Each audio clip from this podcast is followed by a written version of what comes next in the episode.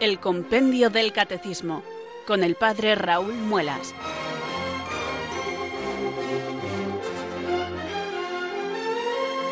Muy buenas tardes, queridos oyentes de Radio María. Son las 4 o las 3 en Canarias. Aquí comienza una nueva edición del programa El Compendio del Catecismo de la Iglesia Católica. Reciban desde Talavera de la Reina un saludo muy cordial del Padre Raúl Muelas. Un día más les habla desde estos micrófonos de Radio María, la radio de la Virgen, la fuerza de la esperanza. Sed todos bienvenidos.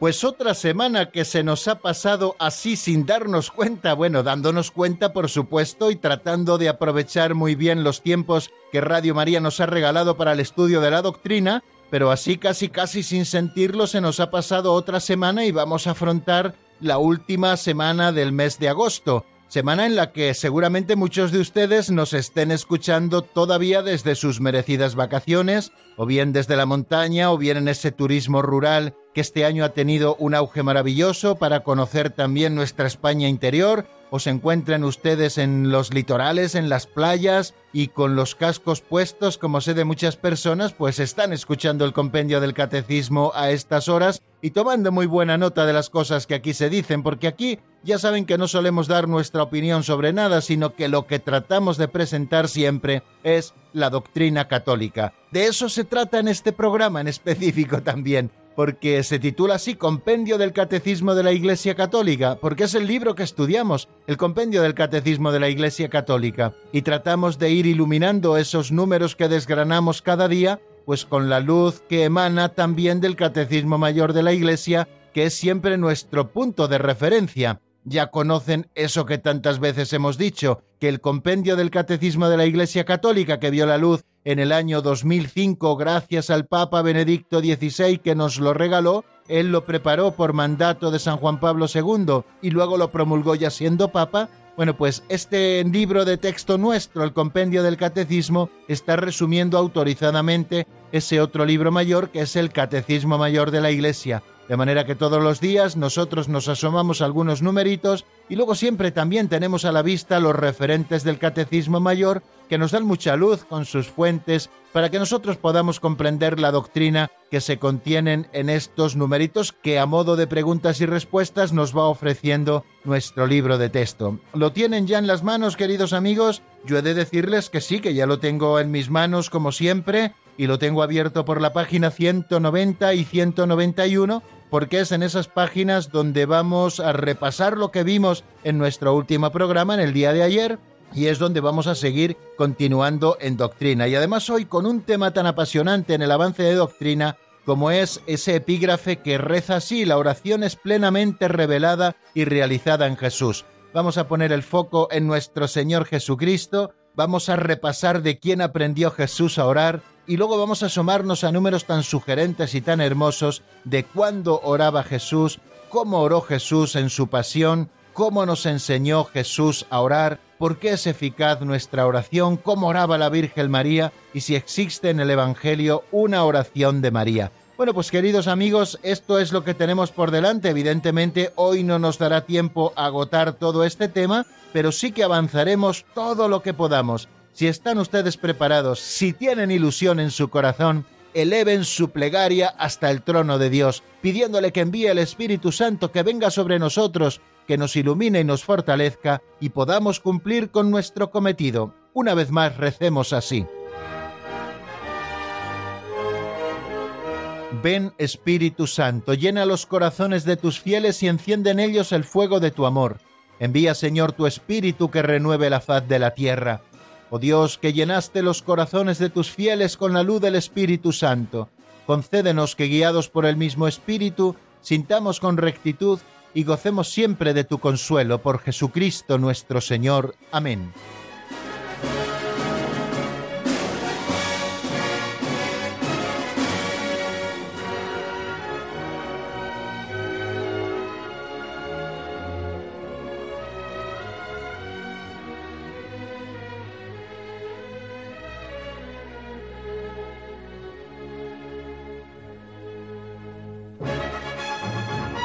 Continuamos, queridos oyentes, en el compendio del Catecismo de la Iglesia Católica, en esta edición con la que vamos a brochar todos los programas de la semana y estamos ya en la cuarta parte del compendio del Catecismo. Ya saben que el compendio tiene cuatro partes, la primera dedicada a la fe, la segunda dedicada a los sacramentos, la tercera dedicada a los mandamientos y la cuarta dedicada al Padre Nuestro y a la oración cristiana. Bueno, pues en esa primera sección introductoria estamos que nos habla de la oración cristiana. Hemos estado viendo la revelación de la oración en el Antiguo Testamento y vamos a continuar, como les decía, la oración plenamente revelada y realizada en Jesucristo. Temas verdaderamente apasionantes, porque es mucho lo que nos tienen que enseñar. La oración ha de acompañarnos cada día. La oración es como la respiración del alma y si no respiramos acabamos muriéndonos, pues eso le ocurre a la vida sobrenatural. Si no respira por la oración, al final acaba muriendo. Bueno, pero antes de abordar estos temas, queridos oyentes, ya saben que dedicamos un ratito a lo que hemos catalogado como catequesis práctica.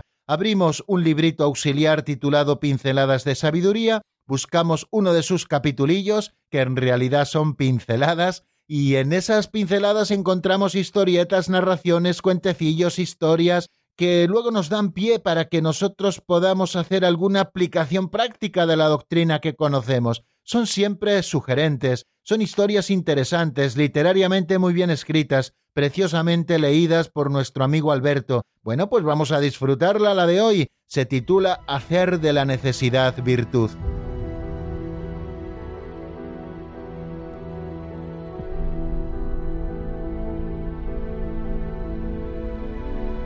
Hacer de la necesidad virtud. Un exprisionero de un campo de concentración nazi fue a visitar a un amigo que también había tenido igual experiencia de horror y crueldad. Un día le preguntó ¿Has olvidado ya a los nazis? Pues no, aún sigo odiándolos con toda mi alma. Entonces, aún siguen teniéndote prisionero. Solo te curarás de los tristes recuerdos si intentas asumirlos. Un hombre se sentía orgulloso del césped de su jardín. Un día vio que, en su césped, crecía una gran cantidad de dientes de león, una pequeña planta que se lo estropeaba. Trató de librarse de ellos, pero se convirtieron en una auténtica plaga. Entonces escribió al Ministerio de Agricultura, contando los intentos que había hecho, y terminaba ¿Qué puedo hacer? Pronto le llegó la respuesta. Le sugerimos que aprenda a matarlos.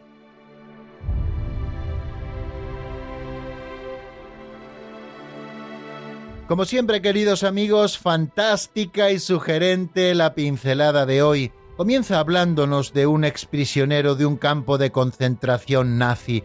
Fijaros lo que sufrieron aquellos que tuvieron que padecer estos campos de concentración y exterminio. Bueno, pues aquellos hombres lograron salvar la vida y ser liberados antes de que los nazis acabaran con ellos de una manera tan cruel. Les hicieron sufrir muchísimo quedaron traumatizados muchos de por vida. Bueno, pues un exprisionero de un campo de concentración nazi, nos dice esta pincelada que acabamos de escuchar, fue a visitar a un amigo que también había tenido la misma experiencia, esa experiencia de horror y crueldad que vivieron en los campos de exterminio. Y estando juntos en esa visita que uno de ellos hizo al otro, un día le preguntó ¿Has olvidado ya lo de los nazis? Y el otro le contestó, pues no, aún sigo odiándolos con toda mi alma. Era mucho lo que les habían hecho sufrir, y aquel hombre no lograba perdonar. Eh, seguía odiándolos con toda su alma, como le confesó a su compañero. Entonces el compañero le dijo, pues entonces, si aún les sigues odiando con toda tu alma, estos nazis siguen teniéndote prisionero. Solo te curarás de los tristes recuerdos si intentas asumirlos. Y es verdad, ¿cuántas veces, queridos amigos, no solamente tenemos que sufrir las afrentas que nuestros hermanos nos hacen, o lo mucho que nos pueden hacer sufrir en un momento determinado, a veces, queridos amigos, somos crueles los unos para con los otros y no hace falta irse a ejemplos tan extremos como los que hemos encontrado en la pincelada de hoy, aquellos que sufrieron la crueldad de aquel régimen que quiso acabar con ellos y aniquilarlos, en esos campos de concentración en los que ni siquiera les reconocían la dignidad humana a la que todos tenemos derecho porque somos obra de Dios, porque estamos hechos a su imagen y semejanza y porque hemos sido llamados a su eterna bienaventuranza. No hace falta ir a ejemplos tan extremos. A veces nos hacemos mucho daño los unos a los otros. a veces estamos pendientes de hacernos el mal en vez de hacernos el bien. Y cuando nos sentimos heridos por los hermanos, pues evidentemente nuestro corazón protesta y a veces surge el rencor, a veces surge el odio. Bueno, pues cuando nosotros damos pábulo al rencor o al odio en nuestro corazón, al final seguimos torturados por aquel, queridos amigos, que nos hizo el mal. Todavía seguimos sometidos al régimen malicioso de aquella persona que no nos quiere bien. Por eso, queridos amigos, la mejor manera de sanar el corazón es el perdón, incluso aunque la otra persona no te lo pida. Si tú sigues guardándole rencor, sigues cargando con un saco de piedras sobre tu espalda que no te permite caminar, sigues siendo prisionero de aquel que te quiere mal. Por eso el perdón es camino de liberación, camino de liberación, y solo nos curaremos de los recuerdos tristes de cuando nos han hecho daño si intentamos asumirlos, queridos amigos, y una manera preciosa de asumirlos es ofrecer el perdón, y ofrecer el perdón, no lo olvidemos, es interesante esto siempre tenerlo a la vista, no es que afectivamente empecemos a querer mucho a esa persona que nos ha hecho daño, eso a veces es difícil o incluso imposible para los hombres. El perdón es una cuestión efectiva, es una cuestión efectiva. Por eso, si ves que en el jardín de tu casa, es decir, en el jardín de tu alma, donde tú has sembrado ese césped para que exista armonía, tranquilidad y descanso, en lo más profundo de tu corazón y de tu alma, si ves que empiezan a surgir dientes de león, esa pequeña planta que estropea el equilibrio, trata de librarte de ello. Pero si no lo consigues, consulta, ¿qué puedo hacer? Y la respuesta nos llegará pronto. Le sugerimos que aprenda a matarlos, a los dientes de león, ¿no? Bueno, pues eso es lo que nos enseña hoy también la Santa Madre Iglesia de una manera sencilla, como ha venido a enseñárnoslo siempre. Si ves que dentro de tu alma surgen los dientes de león del rencor o los dientes de león de la falta de perdón, aprende a matar esos dientes de león. Y la mejor manera es la generosidad de ánimo y el perdón, el perdón sincero.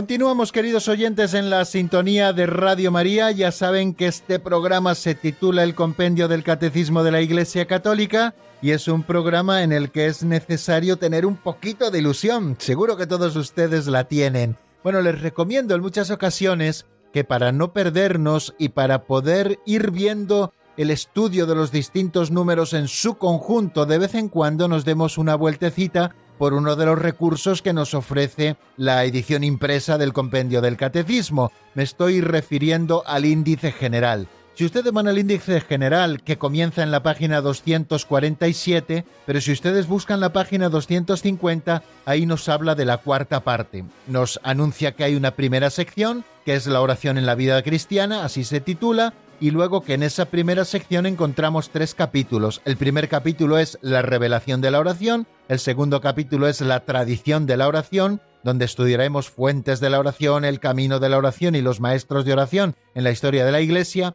y también un capítulo tercero que se titula La vida de oración, donde se recogen las expresiones de la oración y también el combate de la oración. Bueno, pues es importante tener a la vista eh, eh, la estructura de esta primera sección y luego también la estructura de la segunda sección de esta cuarta parte, que se titula La oración del Señor, el Padre Nuestro, donde vamos a estudiar exactamente el Padre Nuestro, con esos epígrafes que es síntesis de todo el Evangelio, Padre nuestro que estás en los cielos, como Jesucristo nos enseña la oración filial y a llamar a Dios Padre, y luego las siete peticiones del Padre nuestro. Bueno, pues es importante, digo, que tengamos a la vista un poco y de vez en cuando miremos esta estructura para saber colocar las cosas que nosotros vamos diciendo.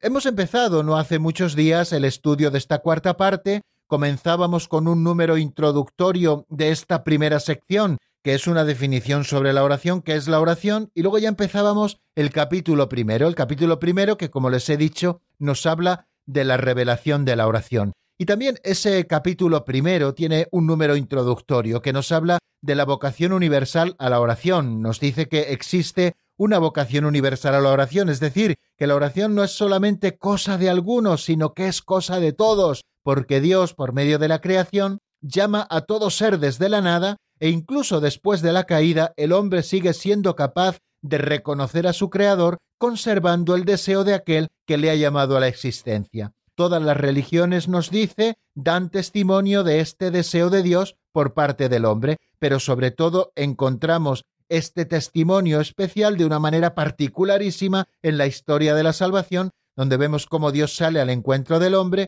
y cómo el hombre trata de responder también a Dios con la obediencia de la fe. Pero lo que tenemos que tener en cuenta, sobre todo a la hora de ver la historia de la salvación, es que es Dios quien primero e incesantemente atrae a todos al encuentro misterioso de la oración. Es Dios quien toma la iniciativa y quien nos llama a este encuentro misterioso con Él en la oración. Y precisamente por eso nosotros nos asomamos al epígrafe primero que nos ofrece ese capítulo primero, que es la revelación de la oración en el Antiguo Testamento, cómo se va revelando la oración en el Antiguo Testamento, sobre todo en las distintas etapas. Estudiamos en qué sentido Abraham es modelo de oración, también cómo oraba Moisés y qué relaciones tienen en el Antiguo Testamento tanto el templo y el rey con la oración veíamos cómo a la sombra de la morada de Dios se desarrolla también la oración del pueblo bajo la guía de sus pastores, comenzando por el rey. Bueno, pues ahí es donde tenemos que situarnos en los dos números siguientes que vamos a repasar y que estuvimos viendo en el día de ayer. Vamos a otro momento, a otra etapa de la historia de la salvación, donde nos preguntamos qué papel desempeña eh, la oración en la misión de los profetas. Ven, hemos estudiado a Abraham y los patriarcas, hemos estudiado también a Moisés, que nos introduce en ese modelo de oración contemplativa. Hemos estudiado también eh, la relación que tienen el templo y el rey con la oración y ahora vamos a estudiar a los profetas. Y nos dice el compendio, y lo enuncio así sin detenerme demasiado en ello, que los profetas sacan de la oración luz y fuerza para exhortar al pueblo a la fe y a la conversión del corazón. Entran en una gran intimidad con Dios e interceden por los hermanos a quienes anuncian cuanto han visto y cuanto han oído del Señor. Interesantísimo todo eso que nos dice, porque dice que los profetas de la oración sacan luz y fuerza para exhortar al pueblo a la fe y a la conversión del corazón. Esta era la misión principal de los profetas. Ya saben que el pueblo de Dios tenía al templo como lugar donde aprender a orar y luego tenían una serie de manifestaciones de religiosidad que aparecían como signos de la santidad y de la gloria de Dios. Esto eran las peregrinaciones, las fiestas, los sacrificios, la ofrenda de la tarde, el incienso, los panes de la proposición. Bueno, pues todo esto, como les digo, eran signos de la santidad y de la gloria de Dios, que es altísimo, pero a la vez se mostraba con su pueblo muy cercano. Eran llamamientos y caminos para la oración concreta. Sin embargo, el ritualismo, es decir, la religiosidad puramente externa, arrastraba al pueblo con frecuencia hacia un culto demasiado exterior, olvidando las exigencias de la religiosidad del corazón y era necesaria, por lo tanto, una reeducación de la fe y una conversión del corazón. Y esta es precisamente la misión de los profetas antes y después del destierro. Bueno, pues ¿de dónde sacan fuerza los profetas? Precisamente para exhortar al pueblo a vivir la fe y a que se conviertan de corazón cuando estaban viviendo una religiosidad externa, pero que estaba alejando su corazón del Dios vivo y verdadero y a veces entregándose a los ídolos pues sacan la luz y la fuerza de la oración. Así nos lo dice el compendio y así lo vemos en la Sagrada Escritura. A través de esta oración, los profetas, y así se nos muestra en la Sagrada Escritura, entran en una gran intimidad con Dios y vemos cómo los profetas tienen esa intimidad profunda con Dios, que luego se revelará plenamente en Jesucristo, que es sacerdote, profeta y rey por antonomasia, ¿no? Bueno, pues a través de la oración los profetas nos enseñan a entrar en la gran intimidad de Dios y también a interceder por los hermanos a quienes anuncian cuanto han visto y oído del Señor. Luego nos pone como ejemplo paradigmático de todos los profetas a Elías, que es el padre de los profetas, de todos aquellos que buscan el rostro de Dios. Y en el Monte Carmelo nos dice, el profeta Elías obtiene el retorno del pueblo a la fe gracias a la intervención de Dios, al que Elías suplicó así, Respóndeme, Señor, respóndeme se está refiriendo a ese texto del primer libro de los Reyes en el capítulo 18, cuando se reúne en el monte Carmelo el profeta Elías con todos los profetas de Baal para mostrar al pueblo allí reunido quién es Dios verdadero. Los profetas de Baal colocaron su víctima, estuvieron todo el día entrando en trance y rogándole al Señor y haciéndose cortes, y evidentemente como Baal era un falso Dios que no existía, no les hizo caso. Cuando Elías preparó su víctima y la empapó cuatro veces más que los otros profetas, elevó su plegaria al Señor diciendo Respóndeme, Señor, respóndeme, ¿dónde está el Dios de Israel? Y efectivamente bajó fuego del cielo que prendió las víctimas que se ofrecieron en holocausto, y el pueblo supo dónde estaba el verdadero Dios y volvió nuevamente a la fe en Dios a través de la intercesión del profeta y de esa intervención directa de Dios. Y es que el profeta Elías es el padre de los profetas, de la raza de los que buscan a Dios, de los que van tras su rostro, ¿no? Y así lo vemos en muchos de los momentos de la vida de Elías, como ayer estuvimos, queridos amigos, repasando. Pero no solamente nos centramos en ese momento de los profetas, sino que también fuimos un poquito a mirar al libro de los Salmos como el vértice de la oración en el Antiguo Testamento. Eso es lo que nos dice el compendio y así define al libro de los Salmos, ¿no? ¿En cuál es la importancia de los Salmos en la oración? Se pregunta el número 540 y ayer escuchábamos cómo los salmos son el vértice de la oración en el Antiguo Testamento. Y nos explicaba por qué, porque es palabra de Dios que se convierte en oración del hombre. Ese es el secreto de los salmos, que para que nosotros podamos rezar, Dios pone en nuestra boca sus mismas palabras. Ese es el secreto de los salmos. Por eso los salmos son vértice de la oración en el Antiguo Testamento, porque son palabra de Dios que se convierte en oración del hombre, y además con esa dimensión individual y comunitaria, indisociablemente unidas, la dimensión individual y comunitaria en los salmos.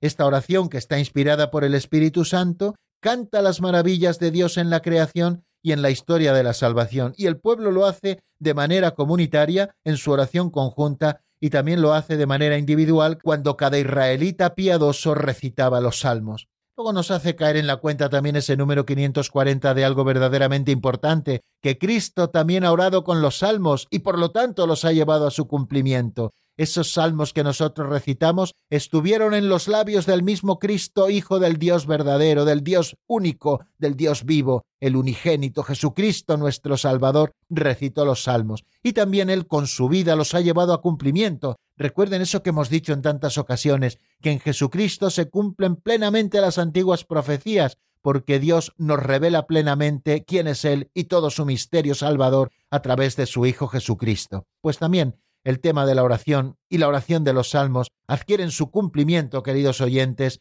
en Jesucristo nuestro Señor. Por eso los salmos siguen siendo hoy un elemento esencial y permanente en la oración de la Iglesia. Si ustedes toman la liturgia de las horas, que estamos recitando constantemente y en la Iglesia se recita desde que sale el sol hasta el ocaso, o se canta, ¿no? Como es el caso de los monjes o de muchas comunidades monásticas o religiosas o incluso de parroquias que cantan los salmos cada día, bueno, los salmos siguen siendo un elemento esencial y permanente en la oración de la Iglesia y se adaptan a los hombres de toda condición y de todo tiempo. Ayer hablábamos de esos rasgos comunes que existen constantemente en los salmos, que son la simplicidad y la espontaneidad de la oración, el deseo de Dios mismo a través de su creación y con todo lo que hay de bueno en ella, la situación incómoda del creyente que en su amor preferente por el Señor se enfrenta con una multitud de enemigos y de tentaciones, y que en la espera de lo que hará el Dios fiel mantiene la certeza del amor de Dios y la entrega a la voluntad divina. Citábamos a San Ambrosio en las narraciones de los salmos. ¿Qué cosa hay más grande que un salmo? dice él. Pues dice bellamente el mismo David, alabad al Señor, que los salmos son buenos, nuestro Dios merece una alabanza armoniosa. Y con razón los salmos, en efecto, son la bendición del pueblo, la alabanza de Dios, el elogio de los fieles, el aplauso de todos, el lenguaje universal, la voz de la Iglesia, la profesión armoniosa de nuestra fe. Y después de estudiar el 540 y terminar ese epígrafe que el compendio del Catecismo dedica a la revelación de la oración en el Antiguo Testamento, dábamos un salto hacia ese momento central de este capítulo, que es la oración plenamente revelada y realizada en Jesucristo, y nos centrábamos en el primer número, que es el 541. Allí se nos enseña de una manera muy tierna de quién aprendió Jesús a orar, y allí se nos dicen principalmente dos cosas, que conforme a su corazón de hombre, Jesús era Dios y hombre verdadero, bueno, pues como hombre fue niño y también tuvo que aprender las cosas de niño, y, entre esas cosas de niño que él tuvo que aprender, porque pertenecía a una familia piadosa y a un pueblo justo, pues fueron las oraciones. Y nos dice el 541 que Jesús aprendió a orar de su madre y de la tradición judía. Esas fueron las dos fuentes principales que en cuanto hombre en su corazón tuvo nuestro Señor Jesucristo para aprender a orar. Le enseñó a orar su madre, como a todos nosotros nos han enseñado a orar nuestros padres. ¿De quiénes hemos aprendido, queridos amigos, sino las primeras oraciones? De labios de nuestras madres que nos la han ido enseñando con todo cariño, o incluso de nuestras abuelas. Bueno, pues en el caso de Jesucristo aprendió también los rudimentos de la oración del pueblo de Dios, del pueblo elegido, de labios de su madre. Ella le enseñaba las oraciones, ella le enseñaba a rezar los salmos, ella le enseñaba, bueno, pues todas las plegarias de un israelita piadoso, aprendió de su madre y también pues lo aprende de las palabras y de los ritmos de la oración de su pueblo en la sinagoga de Nazaret y en el templo. Pero nos dice una cosa interesantísima, pero su oración nos dice brota de una fuente mucho más secreta, puesto que es el Hijo de Dios que en su humanidad santa dirige a su Padre la oración filial perfecta.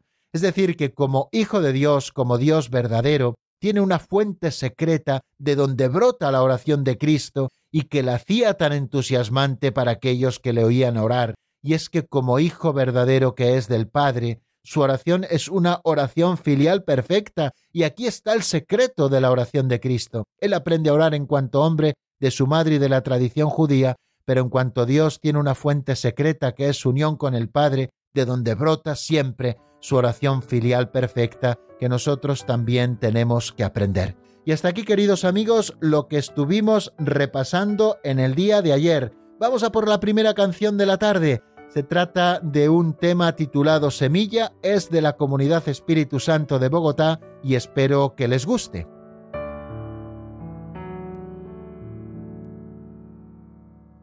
Tocaste corazón y vine a verte de nuevo, a cantar al mundo entero con tus palabras, Señor, a compartir con el mundo tu bendición.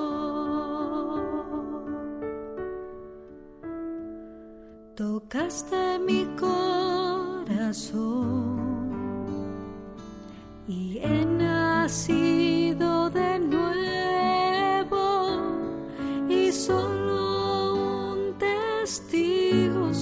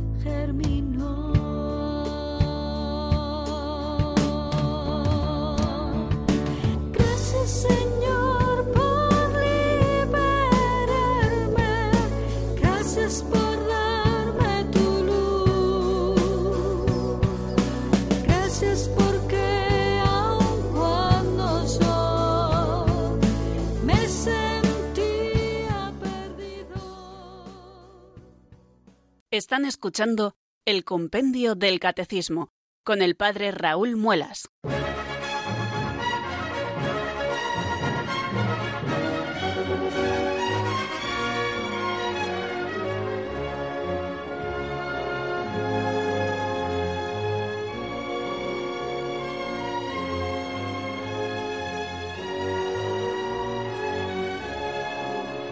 Continuamos, queridos oyentes, en la sintonía de Radio María. Permítanme que salude nuevamente a los oyentes que se han ido incorporando a nuestra sintonía en los últimos minutos y vamos a abordar ya sin más dilación esta cuarta parte del programa que dedicamos al avance de doctrina. No solamente repasamos, sino que todos los días también avanzamos. Tenemos unos minutos preciosos por delante, a ver si nos diera tiempo a ver tres o cuatro números.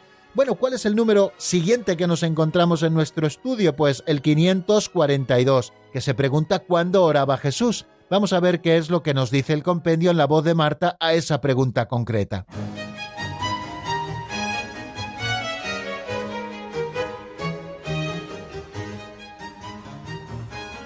Número 542. ¿Cuándo oraba Jesús?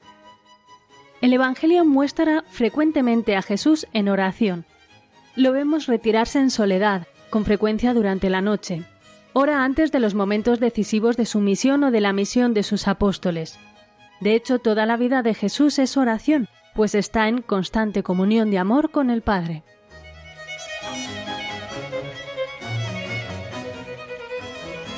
Bueno, queridos amigos, acabamos de escucharlo. ¿Cuándo oraba Jesús? Pues el Evangelio nos muestra con mucha frecuencia a Jesús en oración. Lo vemos retirarse en soledad, con preferencia durante la noche, hora antes de los momentos decisivos de su misión o de la misión de sus apóstoles. De hecho, toda la vida de Jesús es oración, pues está en constante comunión de amor con el Padre. Bueno, esto es lo que nos dice precisamente el compendio ante la pregunta cuándo oraba Jesús. En el Evangelio encontramos muchísimos ejemplos de la oración de Jesús, sobre todo cuando le vemos retirarse en soledad con frecuencia durante la noche. Recuerden cuando Jesús multiplicó los panes, se retiró a solas al monte después de despedir a la muchedumbre y pasó toda la noche en oración, y a eso de la cuarta vigilia el Señor apareció sobre el lago andando sobre las aguas en busca de sus apóstoles, que estaban un poco perdidos porque el viento era contrario y no eran capaces de dominar la barca. Bueno, pues así se nos muestra Jesús, por ejemplo, en esa ocasión, orando de noche. Son muchos los momentos en los que oraba de noche. Fijaros si no en Getsemaní, el Señor se retira después de la cena con sus apóstoles, deja al grupo grueso de los apóstoles a la entrada del huerto, se retira más adentro con Pedro, Santiago y Juan, y luego él se pone a orar. Era algo que el Señor hacía con muchísima frecuencia, orar durante la noche, pasaba la noche en oración. También le vemos en algún momento que se retira muy de mañana cuando todavía era de noche, se retira a lugares solitarios para orar, ¿no? Jesús ora constantemente, ¿no? Y, y ora sobre todo retirado en soledad. Es una de las cosas que Jesús nos enseña, a retirarnos en soledad y a rezar de madrugada, a rezar durante la noche, porque es algo que él amaba hacer y hacía con muchísima frecuencia. Nos dice también ese número que Jesús ora antes de momentos decisivos de su misión. Por ejemplo, antes de elegir a los doce apóstoles, nos dice que Jesús pasó toda la noche en oración. Y en otros momentos, antes de resucitar a su amigo Lázaro o antes de multiplicar los panes y los peces, él eleva una oración pública al Señor, ¿no? En momentos decisivos de su oración, Jesús siempre ora, como tenemos que hacer nosotros en momentos decisivos de nuestra vida, como tenemos que prepararlos, sino con la oración y también lo hace en la misión de sus propios apóstoles, o encontramos oraciones preciosas a lo largo del Evangelio, como es esa oración sacerdotal que encontramos en el Evangelio de San Juan y que Jesús recita al Padre después precisamente de la última cena. Y nos dice que de hecho toda la vida de Jesús es oración, pues está en constante comunión con el Padre. Esto es importante. Fijaros que los evangelios han conservado las dos oraciones más explícitas de Cristo durante su ministerio. Cada una de ellas comienza precisamente con la acción de gracias. En la primera, que pueden encontrar en Mateo 11, 25 a 27 o en Lucas 10, 21 a 23, Jesús confiesa al Padre y le da gracias y lo bendice porque ha escondido los misterios del reino a los que se creen doctos y los ha revelado a los pequeños, a los pobres según las bienaventuranzas, ¿no? Te doy gracias, Padre, Señor del cielo y de la tierra, porque has escondido estas cosas a los sabios y entendidos y se las has revelado a la gente sencilla. Ese conmovedor sí, Padre, con el que Jesús termina, expresa el fondo de su corazón, su adhesión al querer del Padre, de la que fue un eco el fiat de su madre en el momento de su concepción y que preludia lo que dirá luego Jesús al Padre en su agonía. Toda la oración de Jesús está en esta adhesión amorosa de su corazón de hombre al misterio de la voluntad del Padre. Y la segunda oración que nos transmite San Juan en el capítulo 11, versículos 41 y 42 antes de la resurrección de Lázaro, como ya les decía, la acción de gracias que precede al acontecimiento. Padre, yo te doy gracias porque me has escuchado, yo sé que tú me escuchas siempre, etcétera, etcétera, ¿no? Lo que implica que el Padre escucha siempre la súplica de su Hijo y añade a continuación, yo sabía bien que tú siempre me escuchas, lo que implica que Jesús, por su parte, pide de una manera constante. Siempre le escucha porque siempre le está hablando, siempre está en comunión con el Padre, siempre le está pidiendo, siempre le está alabando, siempre le está dando gracias, siempre está en profunda adoración como hombre. Así, apoyada en la acción de gracias, la oración de Jesús nos revela cómo pedir. Antes de que lo pedido sea otorgado, Jesús se adhiere a aquel que da y que se da en sus dones. El dador es más precioso que el don otorgado, es el tesoro, y en él está el corazón de su Hijo.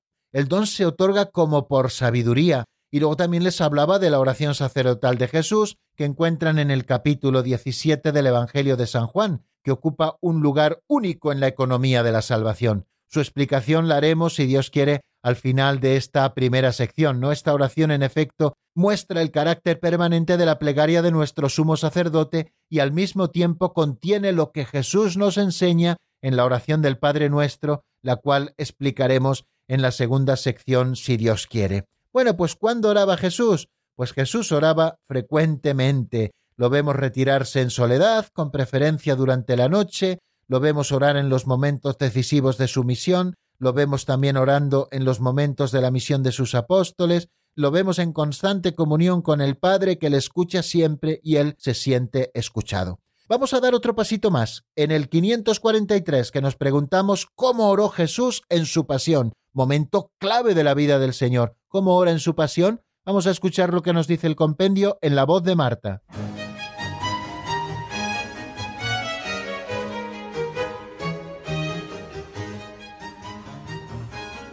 Número 543. ¿Cómo oró Jesús en su pasión? La oración de Jesús durante su agonía en el huerto de Getsemaní y sus últimas palabras en la cruz revelan la profundidad de su oración filial. Jesús lleva a cumplimiento el designio amoroso del Padre y toma sobre sí todas las angustias de la humanidad, todas las súplicas e intercesiones de la historia de la salvación. Las presenta al Padre quien las acoge y escucha más allá de toda esperanza resucitándolo de entre los muertos.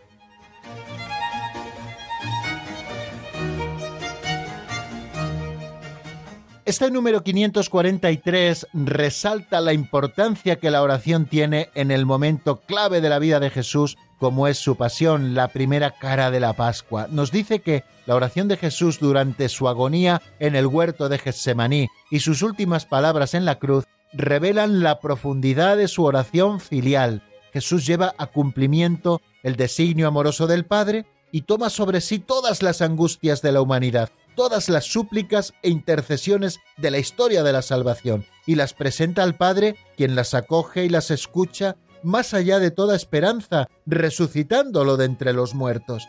Fijaros eh, si es importante esta oración que podíamos calificar de pascual en la vida de Cristo. Durante su agonía en el huerto de Getsemaní, Jesús oraba diciendo, si es posible, Padre, pase de mí este cáliz, pero no se haga lo que yo quiero, sino lo que quieres tú. Se muestra esa disponibilidad absoluta de Jesús a cumplir siempre y en todo la voluntad del Padre. Es el marco en el que se desarrolla toda la vida de Cristo. Cuando entra en el mundo, dice la carta a los Hebreos, Jesús dice, no quieres sacrificios ni ofrendas, pero me has preparado un cuerpo. Así que yo digo, aquí estoy, Señor, para hacer tu voluntad. Y cuando Jesús expira en la cruz, le dice al Padre, todo está cumplido. Es decir, Padre, he hecho todo lo que me has pedido, he cumplido en todo tu voluntad.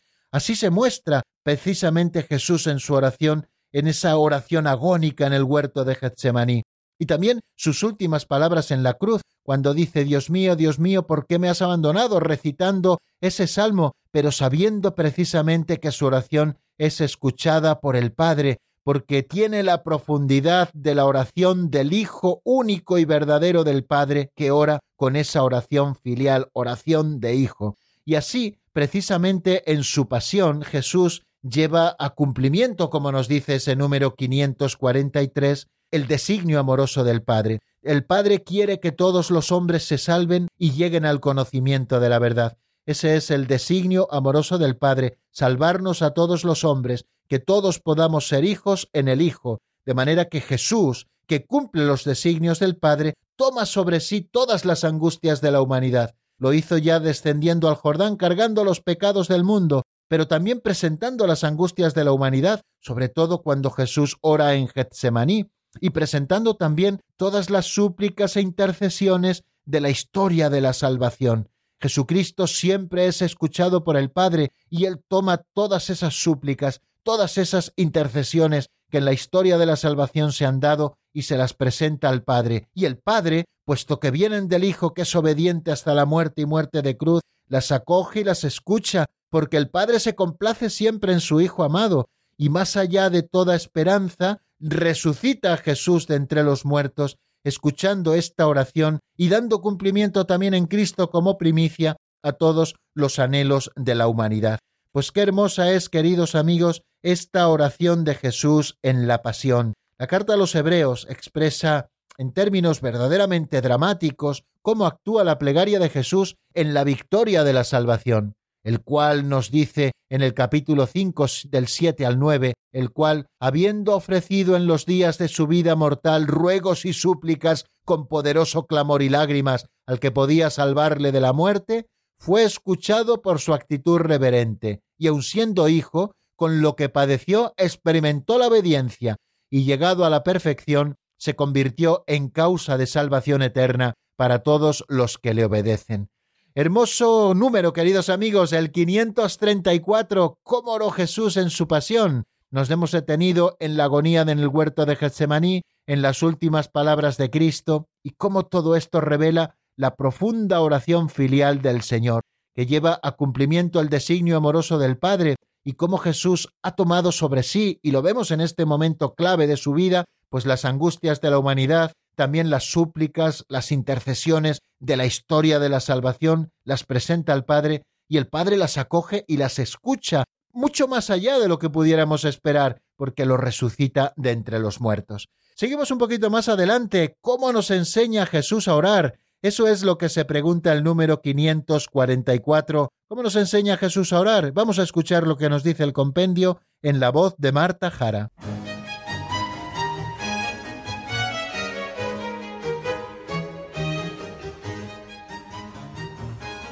Número 544. ¿Cómo nos enseña Jesús a orar? Jesús nos enseña a orar no solo con la oración del Padre Nuestro, sino también cuando Él mismo ora. Así, además del contenido, nos enseña las disposiciones requeridas por una verdadera oración. La pureza del corazón, que busca el reino y perdona a los enemigos. La confianza audaz y filial, que va más allá de lo que sentimos y comprendemos. La vigilancia, que protege al discípulo de la tentación.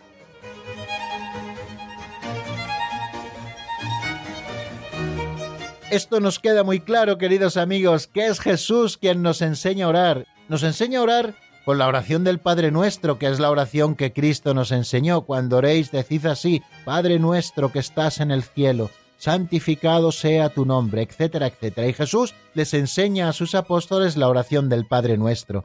Pero Jesús eh, también les enseña a orar cuando Él mismo ora. Fijaros que los apóstoles le acompañaban por el camino, eran testigos de los hechos y de las palabras de Jesús, y entonces quedaban cautivados por lo que el Señor les enseñaba. Y una de las cosas que más les cautivó fue verle orar.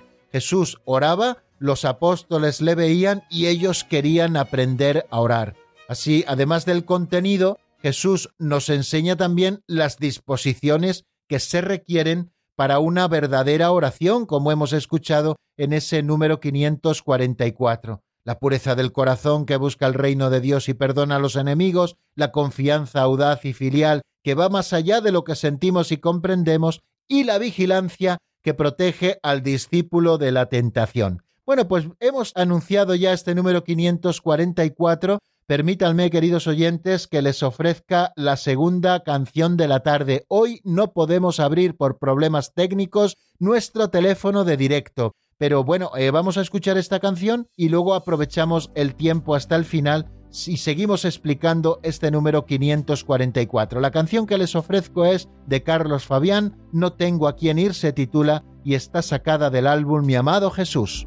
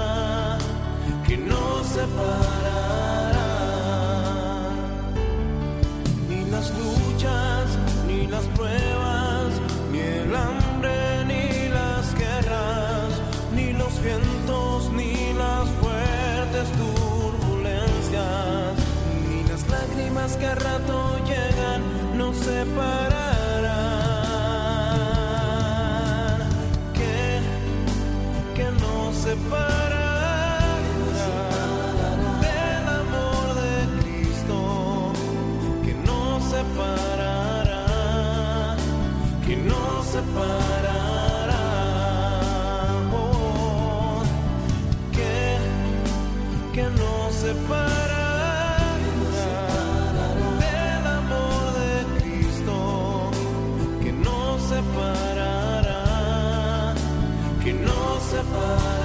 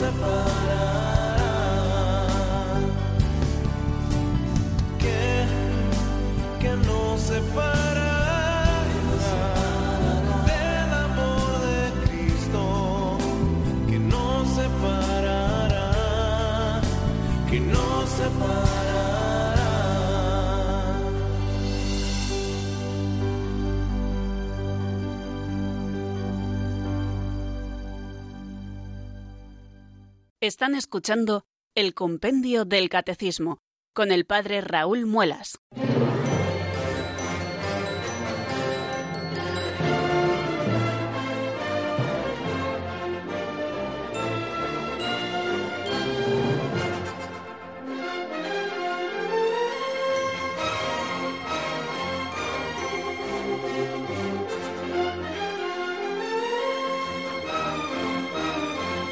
Bueno amigos, vamos a acabar de estudiar este número 544 que se pregunta cómo nos enseña Jesús a orar. Partimos de que Jesús nos enseña a orar. Nos enseña a orar los contenidos. Ahí tenemos la oración del Padre Nuestro, que es la oración dominical, paradigma de toda oración y compendio del Evangelio. Pero también Jesús nos enseña a orar cuando Él mismo ora, de manera que no solamente nos enseña el contenido, como hemos escuchado, sino que nos enseña también las disposiciones requeridas por una verdadera oración. ¿Y cuáles son estas disposiciones. En primer lugar, la pureza del corazón, que busca el reino de Dios y perdona a los enemigos. Después, la confianza audaz y filial, que va más allá de lo que sentimos y comprendemos. Y en tercer lugar, la vigilancia, que protege al discípulo de la tentación. En el Sermón de la Montaña, Jesús insiste en la conversión del corazón, la reconciliación con el hermano antes de presentar la ofrenda sobre el altar, Recuerden el versículo 23 del capítulo 5 de San Mateo. Nos enseña también el amor a los enemigos y la oración por los que nos persiguen, versículo 44 del capítulo 5. Nos enseña también a orar al Padre en lo secreto, capítulo 6, versículo 6 de San Mateo, en no gastar muchas palabras, en perdonar desde el fondo del corazón al orar, la pureza del corazón y la búsqueda del reino. Bueno, esta conversión se centra totalmente en el Padre, es lo propio de un hijo. Y esto nos lo enseña Jesucristo, principalmente en el Sermón de la Montaña y en otros momentos del Evangelio. Así, decidido el corazón a convertirse, aprende a orar en la fe. La fe, por lo tanto, es esa adhesión filial a Dios, más allá de lo que nosotros sentimos y comprendemos, como nos decía el 544, y así lo hemos escuchado. Se ha hecho posible porque el Hijo amado nos abre el acceso al Padre y puede pedirnos que busquemos y que llamemos, porque Él es la puerta y Él también es el camino. Fijaros que del mismo modo que Jesús ora al Padre y le da gracias antes de recibir sus dones, nos enseña a nosotros también esta audacia filial. Todo cuanto pidáis en la oración, creed que ya lo habéis recibido, nos dice Jesús. Tal es la fuerza de la oración. Todo es posible para el que cree, nos dice Jesús, y con una fe que no duda. Y esto tanto es así que Jesús se entristece por la falta de fe de los de Nazaret, por ejemplo, o por la poca fe de sus discípulos en algunos momentos, y se admira ante la gran fe del centurión romano o de aquella mujer cananea. Es que la oración de la fe no consiste solamente en decir Señor, Señor, sino en disponer el corazón para hacer siempre la voluntad del Padre, no todo el que me dice Señor, Señor, entrará en el reino de los cielos, sino el que cumple la voluntad de mi Padre que está en el cielo. Jesús nos invita, por lo tanto, a los discípulos a llevar a la oración esta voluntad de cooperar siempre con el plan divino. Fijaros que mm, San Lucas nos ha transmitido tres parábolas principales sobre la oración. La primera es la del amigo inoportuno, se encuentra en el capítulo 11, versículos del 5 al 13. En esta parábola, la del amigo inoportuno, Jesús invita a una oración insistente. Llamad y se os abrirá, buscad y encontraréis. Al que ahora sí, el Padre del cielo le dará todo lo que necesite y sobre todo el Espíritu Santo que contiene en sí todos los dones. La segunda parábola que Jesús nos ofrece sobre la oración es eh, la parábola de la vida inoportuna, capítulo 18 de San Lucas, versículos del 1 al 8. Y esta parábola de la viuda importuna está centrada en una de las cualidades de la oración. Es necesario orar siempre, sin cansarse, sin desfallecer, con la paciencia de la fe. Pero cuando el Hijo del Hombre venga, nos dice el Señor, ¿encontrará esta fe sobre la tierra? Y la tercera parábola es la del fariseo y la del publicano. Se refiere el Señor a la humildad del corazón que ora. Oh Dios, ten piedad de mí, que soy un pecador, dice el publicano desde el fondo del templo sin atreverse a levantar la mirada a Dios. Y la Iglesia no cesa de hacer suya esta oración cada vez que, por ejemplo, en la Santa Misa recitamos el Kyrie, Kyrie eleison, Señor, ten piedad, Cristo, ten piedad, Señor, ten piedad. Y es que cuando Jesús eh, confía abiertamente a sus discípulos el misterio de la oración al Padre, les desvela lo que deberá ser su oración y la nuestra cuando haya vuelto con su humanidad glorificada al lado del Padre. Lo que es nuevo ahora y Jesús nos lo enseña es pedir en su nombre. Todo lo que pidáis al Padre en mi nombre, Él os lo concederá. La fe en Jesucristo introduce a los discípulos en el conocimiento del Padre, porque Jesús es el camino, la verdad y la vida. La fe da su fruto en el amor, guardar su palabra, sus mandamientos, permanecer en Él, en el Padre, que nos ama en Él hasta permanecer en nosotros. En esta nueva alianza, nos dice el Catecismo Mayor, la certeza de ser escuchados en nuestras peticiones se funda en la oración de Jesús. Pues amigos, vamos a dejarlo aquí. Hemos estado estudiando tres numeritos, el último de ellos, cómo nos enseña Jesús a orar. Bueno, pues son muchas las cosas que hemos dicho y yo les pido que durante este fin de semana, si ustedes lo tienen a bien, pues puedan repasarlo, porque tenemos que vivir de la oración de Jesús y de lo que Jesús nos enseña sobre la oración. Le- lo dejamos aquí, les deseo que pasen un fin de semana muy feliz, muy en el Señor, y nada, si Dios quiere, el lunes a las 4 en punto, aquí estaremos abriendo de nuevo el compendio del Catecismo para seguir avanzando en el estudio de la doctrina. La bendición de Dios Todopoderoso, Padre, Hijo y Espíritu Santo, descienda sobre vosotros y permanezca para siempre. Amén. Hasta el lunes que viene, si Dios quiere, amigos.